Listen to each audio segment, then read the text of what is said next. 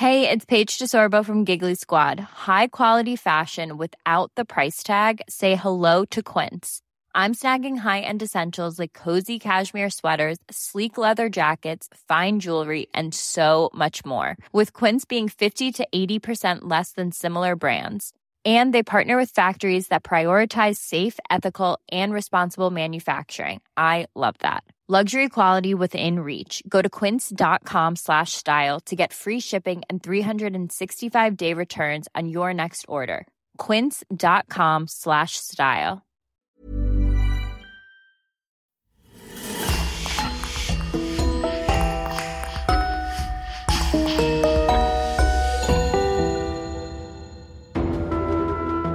Bonjour et bienvenue pour une nouvelle affaire criminelle. Un grand merci à nos abonnés VIP sur lecoinducrime.com. Audrey Vasseur, Eric Bauer, Virginie, Jean-Héry, Marine Bonnemère et Sophia. C'est grâce à eux que nous pouvons vous proposer des épisodes inédits. N'oubliez pas que vous pouvez aussi simplement et rapidement débloquer des dizaines d'épisodes inédits en vous abonnant directement sur Apple Podcast. C'est important pour nous car comme vous le savez, le coin du crime survit à 100% grâce à nos auditeurs. On vous remercie donc infiniment et on commence. Quand la famille Smurl déménage en 1973 dans sa nouvelle maison, c'est pour prendre un nouveau départ et tourner la page sur l'événement dramatique qui a bouleversé sa vie. Mais elle est encore loin d'imaginer que dans son nouveau pavillon de banlieue l'attend un véritable cauchemar. Je vous propose de découvrir avec moi l'un des cas de hantise les plus connus des très controversés dossiers Warren, celui que l'on connaît aux États-Unis sous le surnom de la maison qui hurle.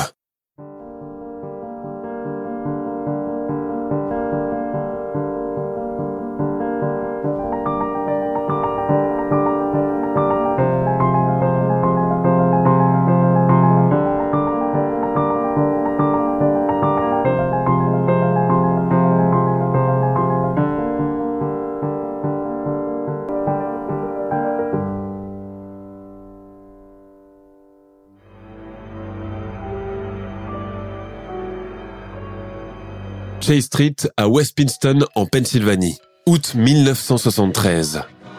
Il fait extrêmement chaud en ce début de mois d'août 1973. Sur les pelouses, les enfants en maillot de bain sautillent autour des tuyaux d'eau à compression.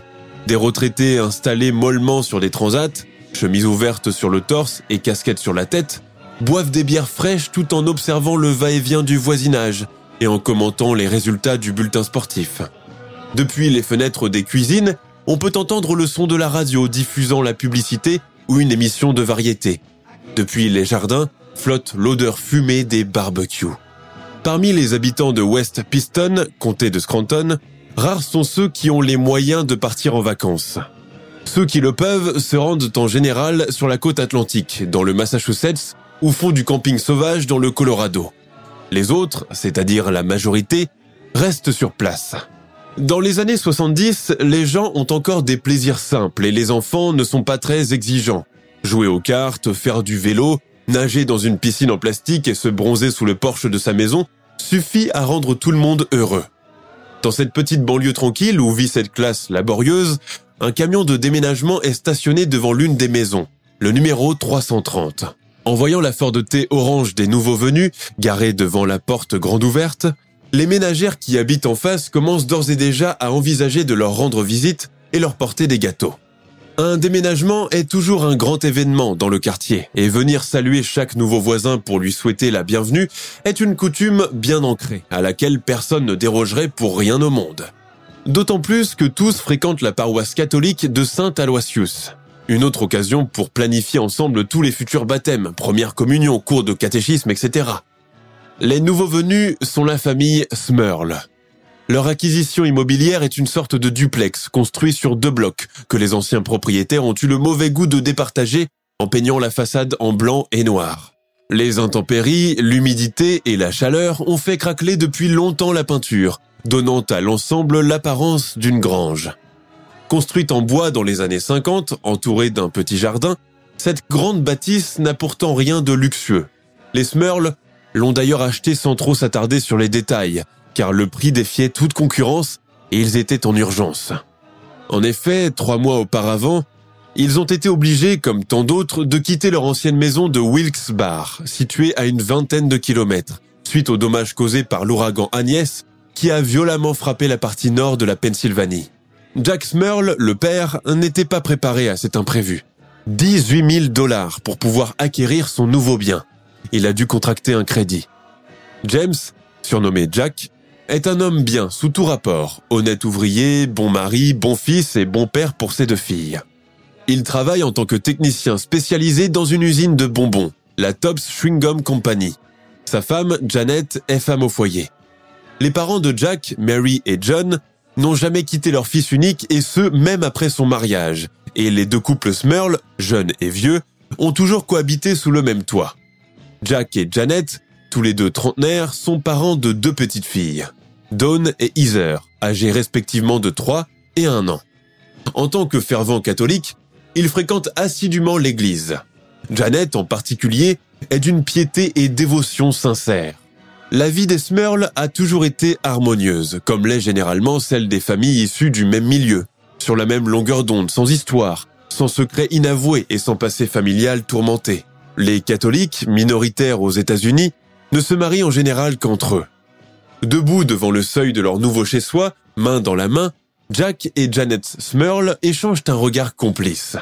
La catastrophe naturelle récente qui a bouleversé leur quotidien n'a toutefois pas ébranlé leur équilibre et leur foi, bien au contraire, elle n'a fait que les renforcer. Cela sera certainement un nouveau départ, une nouvelle vie qui commence. Hé, bonjour dit une voix au perché. La femme, chignon en choucroute peroxydée, vêtue d'un ensemble à tulipes suivant la mode de cette époque, arbore son nouveau sourire blanc immaculé fraîchement obtenu chez le dentiste. Derrière elle, la mine un peu renfrognée et timide, se tient un grand gars qui doit sûrement être son mari, jeune mais le front déjà dégarni, portant une simple chemise, un short et des chaussettes avec des sandales. Bonjour madame, répond Jack Smurl. Vous êtes les nouveaux voisins, je suppose Oh, quelle bonne nouvelle Moi, c'est Bridget Kennedy, et voici mon mari, Ed se présente la blonde au sourire hollywoodien. On échange les civilités, on souhaite chaleureusement la bienvenue aux Smurl, on leur donne le gâteau à l'ananas, on s'enquiert de leurs nouvelles, on compatit à ce qui leur est arrivé, tout en promettant de revenir quand ils seront complètement bien installés. Si vous avez besoin d'un coup de main pour, la plomberie, enfin ce genre de bricole, propose timidement Ed Kennedy. Je n'hésiterai pas, merci beaucoup, dit John Smurl avec reconnaissance. Le couple de voisins s'en va et cède la place à un autre. Cette fois-ci, il s'agit d'un couple un peu dans la tranche d'âge des parents de Jack, mariés depuis tellement longtemps qu'ils ont fini par se ressembler. Marianne et Kurt Largamer se présentent-ils en tendant leurs mains décharnées? On discute encore un peu. Jack espère que sa mère s'entendra bien avec Madame Largamer quand elle viendra. Le club de bridge, c'est chaque lundi et jeudi à 19h, rappelle-t-il en quittant les Smurls. Quand les déménageurs s'en vont en début d'après-midi, Jack, Janet et leur petite fille se mettent à explorer la maison à leur aise. Si elle n'est pas tout à fait délabrée, il est évident qu'elle nécessite beaucoup de réparations. Le lendemain, après une courte nuit de sommeil, comme c'est souvent le cas dans une nouvelle maison, on attribue les différents espaces. Jack, Janet et leur fille s'installeront au premier étage, tandis que les parents de Jack, qui doivent arriver dans une dizaine de jours, habiteront au deuxième, juste au-dessus. La cuisine et la buanderie seront par ailleurs communes. À force d'avoir vécu longtemps sous le même toit, Janet et sa belle-mère ont réussi à nouer une relation mère-fille, bien que parfois très mouvementée. S'il arrive à Mary de se montrer de temps en temps acariâtre, impatiente ou insistante, Janet ne riposte jamais et se dépêche de faire comme elle le souhaite, pour éviter des conflits inutiles. Vivre loin de ses beaux-parents est une chose qui n'a jamais effleuré l'esprit de cette jeune mère très dévouée avec les siens, qui considère la famille comme une vraie institution. Le jour de son mariage, quand Jack lui a annoncé que ses parents vivront avec eux sous le même toit, elle a pris cela comme une éventualité et n'a pas cherché à s'y opposer. Ses sœurs l'avaient pourtant prévenu. Tu verras, ça finira bien par éclater un jour ou l'autre. Vivre avec une belle-mère, c'est carrément l'enfer. Et ses amis d'en rajouter une couche. De toute façon, quoi que tu fasses, quoi que tu dises, ça ne sera jamais assez bien pour elle et elle trouvera toujours un moyen de, de, te critiquer. Mais Janet, pleine de bon sens pratique, a fermé les yeux et les oreilles.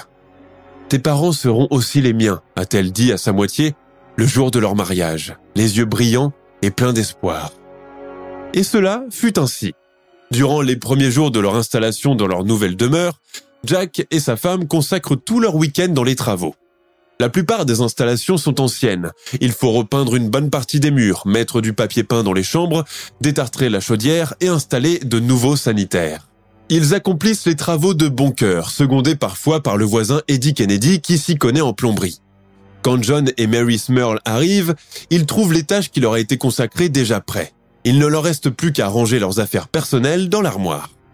Le soir venu, ils déclinent l'invitation des Largamers pour les rejoindre au club de bridge et restent assis devant la télévision, à commenter la tenue de la fille de La roue de la fortune. Le dimanche, la famille se rend à la messe et fait la connaissance de son nouveau curé, le père Saviano, qui les accueille chaleureusement. Janet, très dévote, décide qu'il sera désormais son confesseur attitré. Elle discute avec lui de l'éventualité de donner des cours de catéchisme aux enfants. Il accepte, avec beaucoup d'enthousiasme. Les premiers mois de vie dans la maison de Chase Street se passent très bien. Chaque membre de la famille a réussi à trouver ses repères. Les voisins sont pleins de bons sentiments et il y a un réel sentiment de solidarité dans le quartier, où la plupart sont d'origine irlandaise, tout comme les Smurls. Chaque jour, après que Jack part au travail et que les filles ont pris leur bain et mangé, Janet monte chez ses beaux-parents afin de voir s'ils ont besoin de quelque chose. John Smurl dort encore. Sa femme est attablée devant son café. Quand elle entend les pas de Janet dans les escaliers, elle se dépêche d'éteindre sa cigarette, mais la jeune femme a déjà senti l'odeur. Maman, je vous ai pourtant dit maintes fois d'arrêter. Ce n'est pas bon pour votre santé et vous le savez autant que moi. Ah, ça va. De toute façon, je n'ai plus de santé. Il vaudrait mieux réserver ce conseil pour tes filles plus tard. Janet soupire. L'opiniâtreté de sa belle-mère est parfois désarmante. Maman, vous avez du linge à laver? lui demande-t-elle pour changer de sujet. Oui, là-bas, dans la salle de bain, j'ai tout mis dans le panier. Attention aux chemises de papa, ne faites pas comme la dernière fois, quand vous avez laissé d'éteindre ce jogging bleu. Sans mot dire, la jeune femme va chercher les vêtements avant de récupérer l'autre pile de linge de sa famille en bas de l'escalier. Ainsi chargée de ses deux paniers de linge sale, elle descend au sous-sol. Elle allume la lumière et descend prudemment les escaliers en bois qui craquent sous son poids. Le sous-sol, réaménagé en buanderie, sert aussi de débarras. Mis à part la machine à laver, le séchoir, la table à repasser, on y trouve des panneaux en bois, des affaires qu'on n'a pas eu le temps de déballer, ainsi que des cartons contenant quelques effets ramenés de leur ancien domicile et que l'ouragan a laissé intacts. Janet commence à trier le linge. Elle met de côté les chemises de son beau-père. Je les laverai à la main, dit-elle pour elle-même. Puis, elle met en route une première machine et continue son tri. Janet C'est encore Mary qui l'appelle. Madame Smurl tend la tête et répond. Oui, maman Vous avez oublié quelque chose? Janet Janet soupire et laisse tomber les vêtements. Elle se dirige vers le haut de l'escalier. Oui, maman, vous avez besoin de moi crie-t-elle pour mieux se faire entendre. Janet Impatientée, elle monte à l'étage. Elle trouve là sa belle-mère en train de disputer son mari, car elle refuse de sortir de son lit. Mais enfin, maman, euh, que se passe-t-il? Pourquoi vous ne m'avez pas répondu? La vieille femme la regarde, incrédule. Mais je, je ne vous ai pas appelé Janet reste indécise. Encore un mauvais tour pour l'énerver. Mais enfin, vous, m'avez appelé trois fois quand j'étais dans la buanderie. Mary et John Smurl, encore en pyjama, échangent un regard étonné. Je ne t'ai pas appelé, voyons. Je ne suis pas sénile tout de même, rétorque la vieille femme. Bon d'accord, je, je vous crois, répond sa belle-fille, agacée. Elle revient dans la cuisine sans chercher à argumenter davantage, énervée, comme si elle n'avait rien d'autre à faire que de s'amuser à ce jeu idiot. Tentant de se calmer et d'oublier ce malentendu, elle redescend dans la buanderie et se remet à sa tâche. Jeannette Cette fois-ci, c'en est trop. Elle remonte comme une flèche chez les beaux-parents, bien décidée à mettre fin à cette mascarade. Mary, ce n'est pas gentil de vous comporter de cette manière avec moi, lui reproche-t-elle, presque au bord des larmes. Non mais vraiment, vous, vous, vous divaguez, ma pauvre Janet. Mais c'est bien vous qui m'avez appelé encore à l'instant. Personne ne vous a appelé, voyons déclare calmement son beau-père, sans quitter des yeux son journal. Un silence se fait. Janet reste debout sur le seuil de la porte, ne trouvant plus d'arguments, et ne voulant pas entamer une querelle qu'elle regretterait par la suite. Les parents de son mari sont du genre boudeur. John finit par se lever de son fauteuil. Bon, ce n'est pas tout ça, mais moi je vais sortir me dégourdir les jambes. Tu m'accompagnes, maman? Bonne idée, papa. Donne-moi juste cinq minutes pour me préparer. Ah, parce qu'il te faut encore te préparer. Et qu'est-ce que tu crois?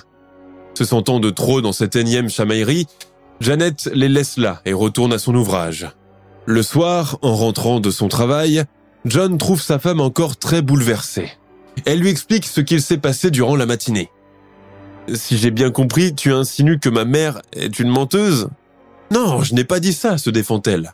Mais alors, euh, que veut dire tout cela? Mais enfin, Jack, je, je te le jure.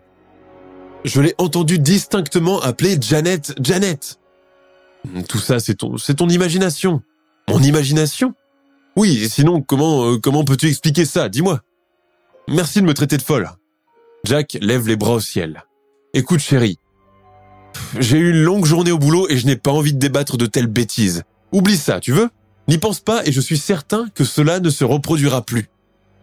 Janet, quelque peu mortifiée, accepte.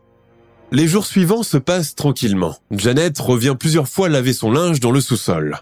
Les petites jouent dans le salon et les vieux parents restent cloîtrés là-haut à regarder la télévision et à se disputer.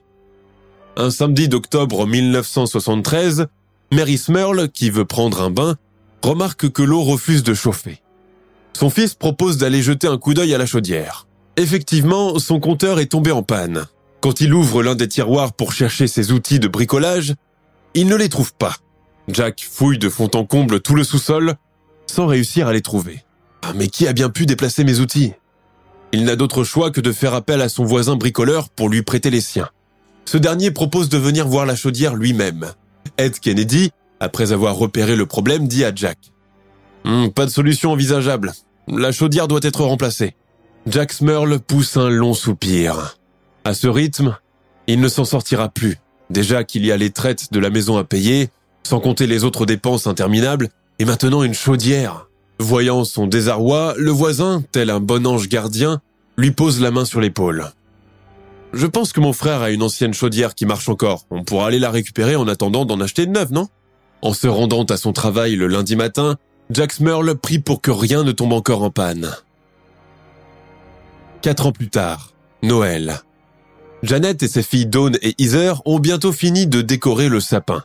Mary Smurl, de son côté, s'occupe de la crèche à grand renfort de papier crépon, de figurines en plastique et de papier aluminium. Des effluves venant de la cuisine embaument le salon d'odeurs délicieuses de plats qui mijotent sur le feu et de gâteaux cuisant au four. Janet, qui doit être sur tous les fronts, laisse les filles continuer la décoration et va jeter un œil à la cuisine. Elle est à son huitième mois de grossesse. Ce sont des jumelles. Son médecin lui a dit qu'elle peut accoucher d'un instant à l'autre. Mais fidèle à elle-même et au lieu de se ménager, elle continue ses tâches quotidiennes avec le même rythme habituel.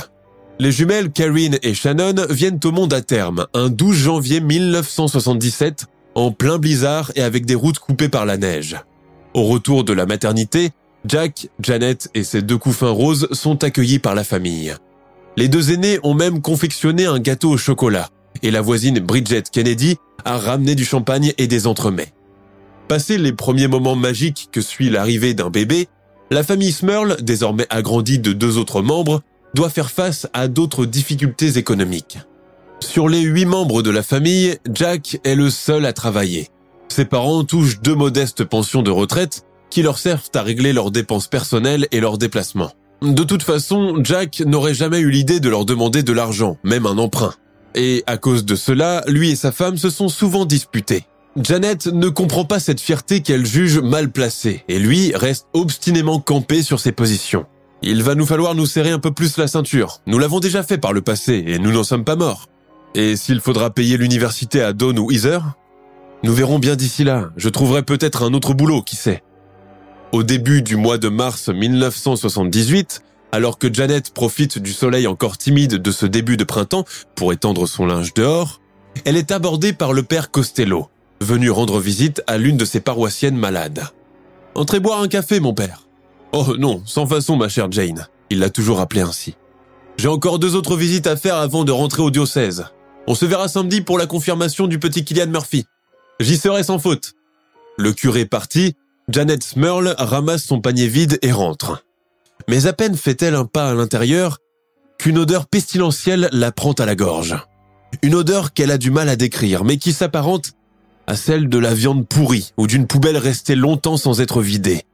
Dégoûtée, Janet fouille la cuisine de fond en comble en quête de l'origine de l'odeur.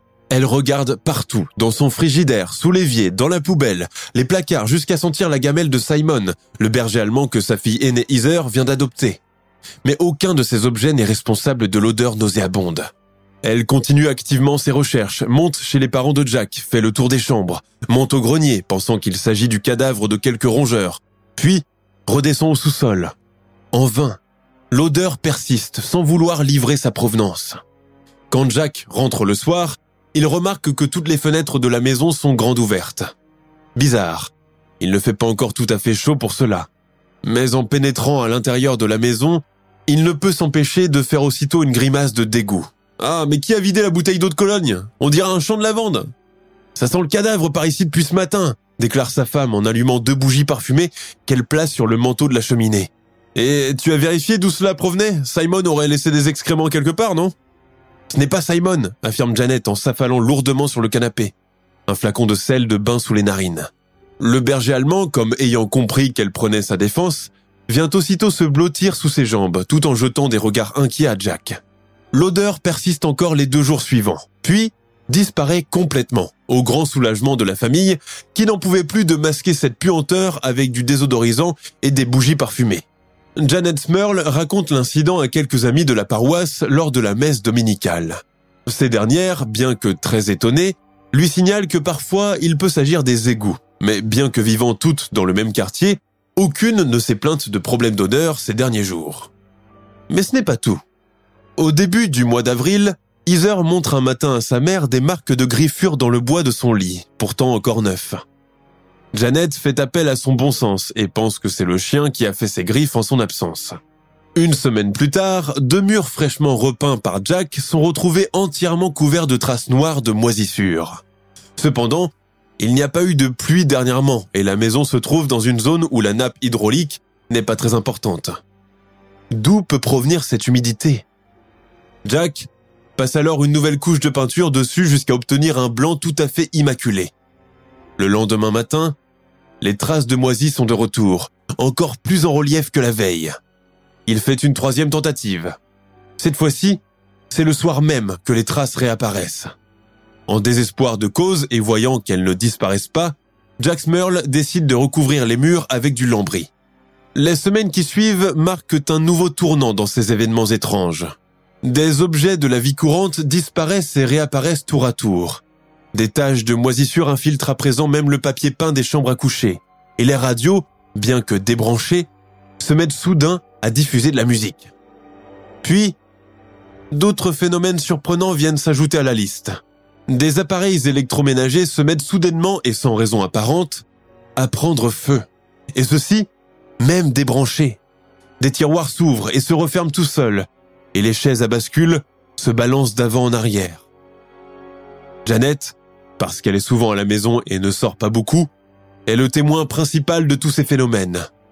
Pour éviter de créer la panique, elle fait mine d'ignorer ces manifestations, mais dans son fort intérieur, elle commence à avoir peur. Une nuit, alors qu'elle s'apprête à dormir, elle fait part de ses craintes à son mari, qui refuse de la croire. Des tiroirs qui s'ouvrent tout seuls, mais n'importe quoi.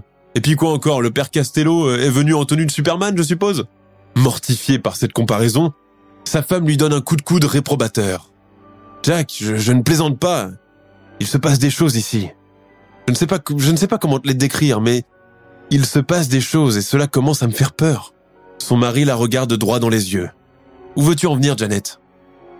Elle ouvre la bouche, hésite, puis finit par dire je, je pense que je pense que notre maison est peut-être euh, hantée. Jack éclate aussitôt d'un rire moqueur. Je ne vois pas ce qu'il y a de drôle, James Merle. Et moi, je dis que tu divagues complètement, ma pauvre chérie. A-t-on jamais vu cela? Des fauteuils qui se balancent et des portes qui claquent tout seuls? C'est pourtant la vérité. C'est sûrement un courant d'air, ou bien les filles qui sautent partout et renversent des choses, sans oublier ce cher Simon qui est devenu le roi des bêtises. Tu ne me crois pas, Jack, demande à ta mère. Elle pense la même chose que moi. Cette maison est hantée. Non, non, je refuse de croire une seule seconde à cela. Malgré les plaintes répétitives de sa femme, Jack Smurl reste tout à fait hermétique. Pour lui, il n'y a pas de doute possible. Ces événements ont une explication logique et cela n'a rien à voir avec de potentiels fantômes. De toute façon, lui n'y croit pas. Au début de l'année 1984, les choses prennent une tournure beaucoup plus inquiétante encore. Cela commence pendant la préparation de la première communion des jumelles Karine et Shannon. La cuisine, envahie par les quatre sœurs qui mettent une dernière touche à leur tenue, est agitée par les cris de Maman, tu peux m'arranger mes boutons de manchette Heather, enlève-moi ce rouge à lèvres, il est trop voyant Ou encore Où sont passées mes boucles d'oreilles? etc. Alors que Janet est en train de coiffer l'une des jumelles, le lustre de la cuisine se détache soudainement et vient s'écraser avec un grand fracas sur la table, manquant de blesser quelqu'un. Soudain, le courant se coupe dans toute la maison, plongeant toutes les pièces dans le noir. Bouleversés par ce qu'il vient d'arriver, les Smurls se rendent tout de même à l'église. Durant toute la cérémonie, Janet a la tête en l'air, écoute à peine le discours du père Costello et ne réagit que lorsqu'il faut prendre la photo souvenir sous le perron de la chapelle. Le lendemain, après que Jack ait remplacé le lustre cassé par un plafonnier et que le courant soit rétabli, Janet, qui se trouve seule dans la cuisine, voit tout à coup passer une ombre devant elle. La vision la paralyse de peur. L'ombre, vaporeuse et noire, comme de la fumée de cheminée entre guillemets, fait le tour de la cuisine avant de s'éclipser. Elle s'écrie ⁇ Maman !⁇ Janet monte les escaliers quatre à quatre, le cœur battant, tremblant de tous ses membres. Quand elle ouvre la porte de l'appartement occupé par ses beaux-parents, elle trouve Mary Smurl, toute seule, pâle et l'air catastrophé. Janet la prend par les épaules. Mary semble absente, comme léthargique. Elle finit par dire d'un ton lugubre Janet, oh Janet, je, je, l'ai vu aussi, sans toutefois préciser de quoi il s'agit. Les phénomènes ne font qu'empirer avec le temps. Un soir, Janet dit d'un ton suppliant à son mari Il faut qu'on parte, il se passe des choses bizarres. Qu'on déménage Oui, hors de question, j'ai encore quatre ans de traite à payer et tu me parles de déménager Mais, mais enfin Jack, nous ne partirons pas. Inutile d'insister. Face à l'incompréhension de son mari qui refuse de croire à cette histoire d'apparition, Janet est condamnée au silence. De son côté, Mary Smurl, qui a été visitée par la même ombre noire, se rapproche d'elle, à l'instar de deux personnes vivant les mêmes épreuves. Le phénomène prend une tournure encore plus dramatique quand Dawn, la fille aînée, est jetée une nuit hors de son lit. Simon, le berger allemand, est quant à lui projeté violemment contre un mur et se fracture. L'odeur pestilentielle revient, et malgré les efforts de Janet pour essayer de l'éradiquer, elle refuse de partir. Un grille-pain, pourtant bien débranché, prend soudainement feu alors que la famille est attablée devant son petit déjeuner. En désespoir de cause, Janet se confie au père Costello.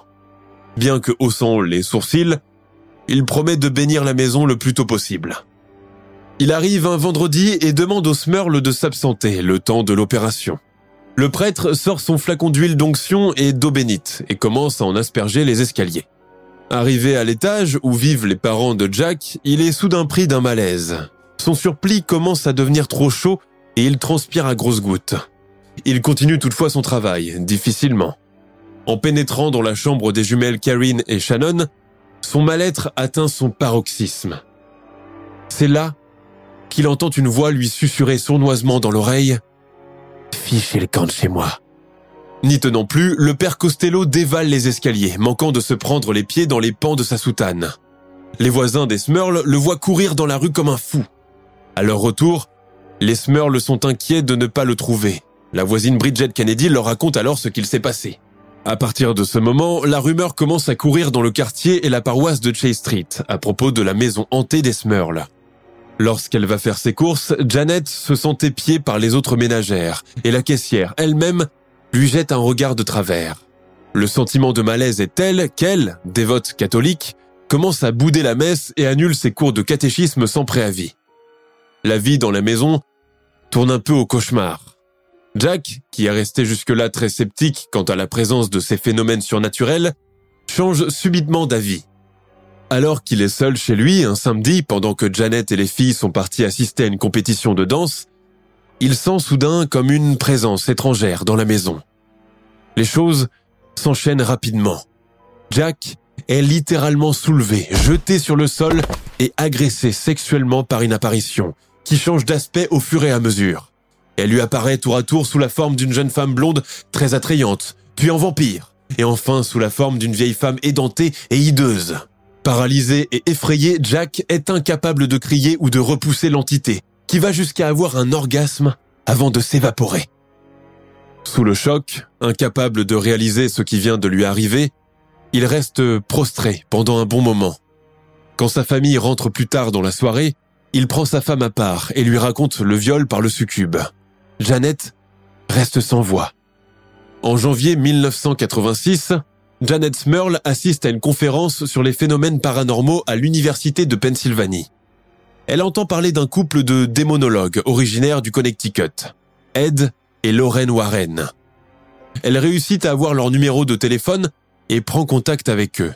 Elle leur raconte l'enfer vécu par elle et sa famille. Ils acceptent d'intervenir. Un rendez-vous est fixé pour la semaine suivante. Ed et Lorraine Warren arrivent chez les Smurl, accompagnés d'une ancienne infirmière reconvertie en médium, Rosemary Fruet. L'enquête commence. En premier lieu, les deux démonologues posent des questions au couple Smurl, à leur fille et aux parents de Jack, afin de connaître leurs pratiques religieuses, les éventuels problèmes qu'ils rencontrent dans la vie, si l'entente est au beau fixe. Lorraine leur demande aussi s'ils ont déjà pratiqué des rituels de magie noire par le passé, voir si les filles ont déjà utilisé une planche de Ouija pour invoquer les esprits. Les réponses sont négatives à l'unanimité. Les Smurls assurent qu'ils sont catholiques, pratiquants, et que leur foi a toujours été inébranlable, même dans les moments les plus difficiles de leur vie. C'est parfait.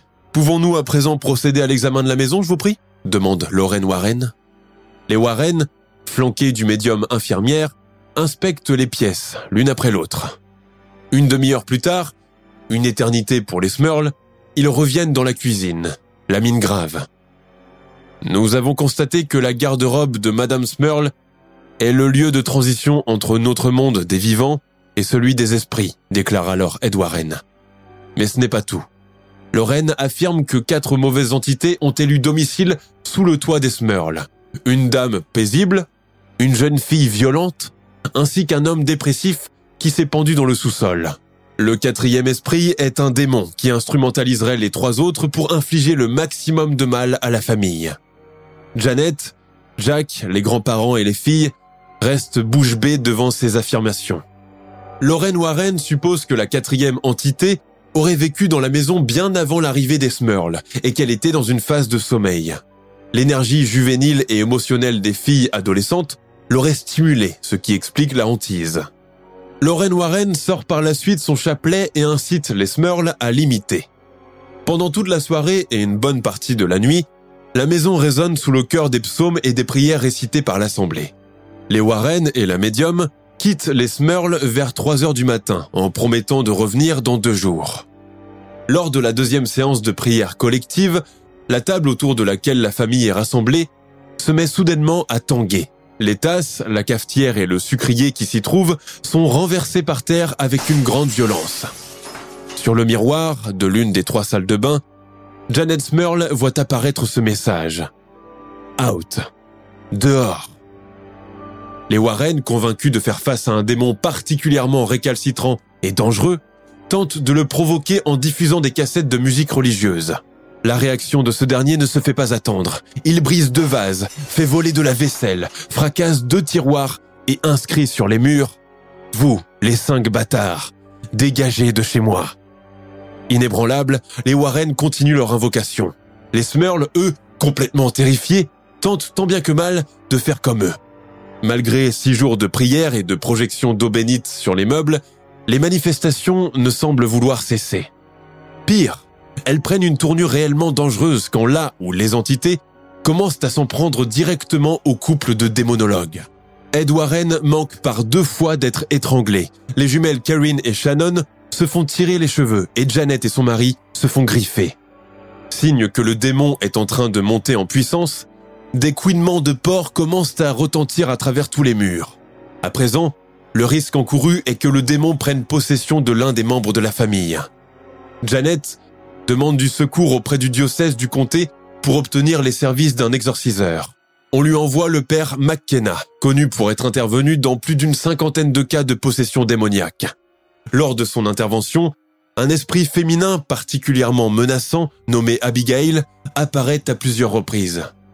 Les quatre filles Smurl tombent aussi gravement malades, les unes après les autres. Entre-temps, l'entité s'en prend à Janet et Mary, auxquelles elle inflige griffures et morsures. Malgré deux tentatives très musclées, l'exorcisme du père McKenna se solde par un échec. Incapable d'en faire davantage, il quitte la maison à bout de force. Durant les deux mois qui suivent l'intervention des Warren, les Smurls sont presque quotidiennement agressés par les esprits malveillants qui hantent leur maison. Leur histoire alimente à présent les ragots dans toute la paroisse. Elle parvient aux oreilles de la presse, qui voit une aubaine médiatique. Dans les années 80, les histoires de maisons hantées sont du pain béni pour les médias, et le public en est très friand. Désormais, les Smurls doivent non seulement cohabiter avec le démon, mais également avec la horde de journalistes qui squattent nuit et jour sur leur pelouse. La famille est anéantie, épuisée et effrayée par ce qui est devenu son quotidien. Les prières des Warren et l'exorcisme du prêtre n'ayant pas eu d'effet, le couple Smurl décide de se tourner vers la télévision pour raconter son histoire, dans l'espoir de trouver une solution définitive à son cauchemar. C'est ainsi que Janet et Jack passent dans un talk show de la chaîne télévision locale People Are Talking, une émission sociale qui consiste à donner la parole aux individus. Mais alors que la situation continue de dégénérer dans leur maison et que les journalistes, les badauds de tout horizon et les Ghostbusters en herbe sont tous les jours pendus à leurs fenêtres, les Smurls font appel à un médium de renom, Mary Alice Kinkman. Lors d'une séance de spiritisme, cette dernière réitère les affirmations des Warren. Il y a bien quatre entités dans la maison. Une vieille femme nommée Abigail, Patrick, un homme qui aurait assassiné sa femme et son amant avant de se suicider, et un démon. Kinkman est toutefois incapable d'identifier la quatrième entité. Le diocèse du comté de Scranton, après les multiples appels à l'aide de Janet Smurl, envoie de nouveau le père McKenna pour effectuer un troisième exorcisme. Ce n'est qu'au bout de trois semaines ininterrompues de prières collectives et de lecture de psaumes que les manifestations surnaturelles semblent enfin s'estomper, au grand soulagement des Smurls qui n'en peuvent plus de cette situation. Elle a non seulement porté préjudice à leur réputation, mais aussi complètement bouleverser leur quotidien et épuiser leurs revenus déjà modestes. Ruinés et au bout du rouleau, le couple Smurl, leur fille et les grands-parents finissent par déménager dans deux maisons mitoyennes, situées à Philadelphie en 1989. Bien avant de poser ses cartons, la famille, encore très ébranlée par les terribles événements qu'elle a vécus, fait appel à un prêtre pour venir bénir les lieux. Les mois passent, et avec eux, revient une certaine accalmie dont les Smurls avaient perdu la saveur. Petit à petit, chaque membre de la famille revient à ses activités habituelles d'avant. Un jour, alors que Janet Smurl est dans sa buanderie, elle entend sa belle-mère l'appeler depuis l'extérieur. Janet Oui maman, j'arrive dans une minute. Janet J'arrive Janet Elle s'arrête net, laissant sous aguets. Un mauvais pressentiment vient lui serrer le cœur. Janet Elle s'assied sur l'une des marches des escaliers et fond en larmes. Le phénomène de hantise de la famille Smurl a fait couler beaucoup d'encre aux États-Unis. L'implication très controversée du couple Warren l'a beaucoup discrédité aux yeux du public. En 1986, Janet et Jack, encouragés ou manipulés par les Warren, ont coécrit un livre relatant leur expérience terrifiante. Le livre, intitulé The Haunted, reçoit un accueil très mitigé. Le journaliste de renom Robert Curran, qui a largement participé à l'écriture de l'ouvrage, sera vivement critiqué pour cela, perdra sa crédibilité et plus tard, son boulot. Malgré la large couverture médiatique de l'affaire, les sceptiques ont tenté de démystifier l'expérience des Smurls. Certains critiques ont souligné des incohérences dans leur histoire ou ont suggéré qu'ils avaient peut-être fabriqué les événements pour attirer l'attention ou gagner de l'argent. Néanmoins, les Smurls ont soutenu que leur calvaire était réel et ont continué à partager leur histoire avec quiconque voulait les écouter. En 1991, sort sur le petit écran The Haunted, l'unique film qui retrace l'histoire des Smurls. Le film ne génère pas de grande audience et ne bénéficiera jamais du statut de film culte, à l'instar de L'Exorciste. Malgré la controverse entourant leur histoire, la famille Smurl reste l'un des cas les plus connus d'activités paranormales présumées de l'histoire moderne. Il est indéniable que leur histoire a captivé l'imagination de nombreuses personnes au fil des ans. À ce jour, on ne sait toujours pas s'il s'agit d'une véritable expérience surnaturelle ou simplement d'un canular élaboré.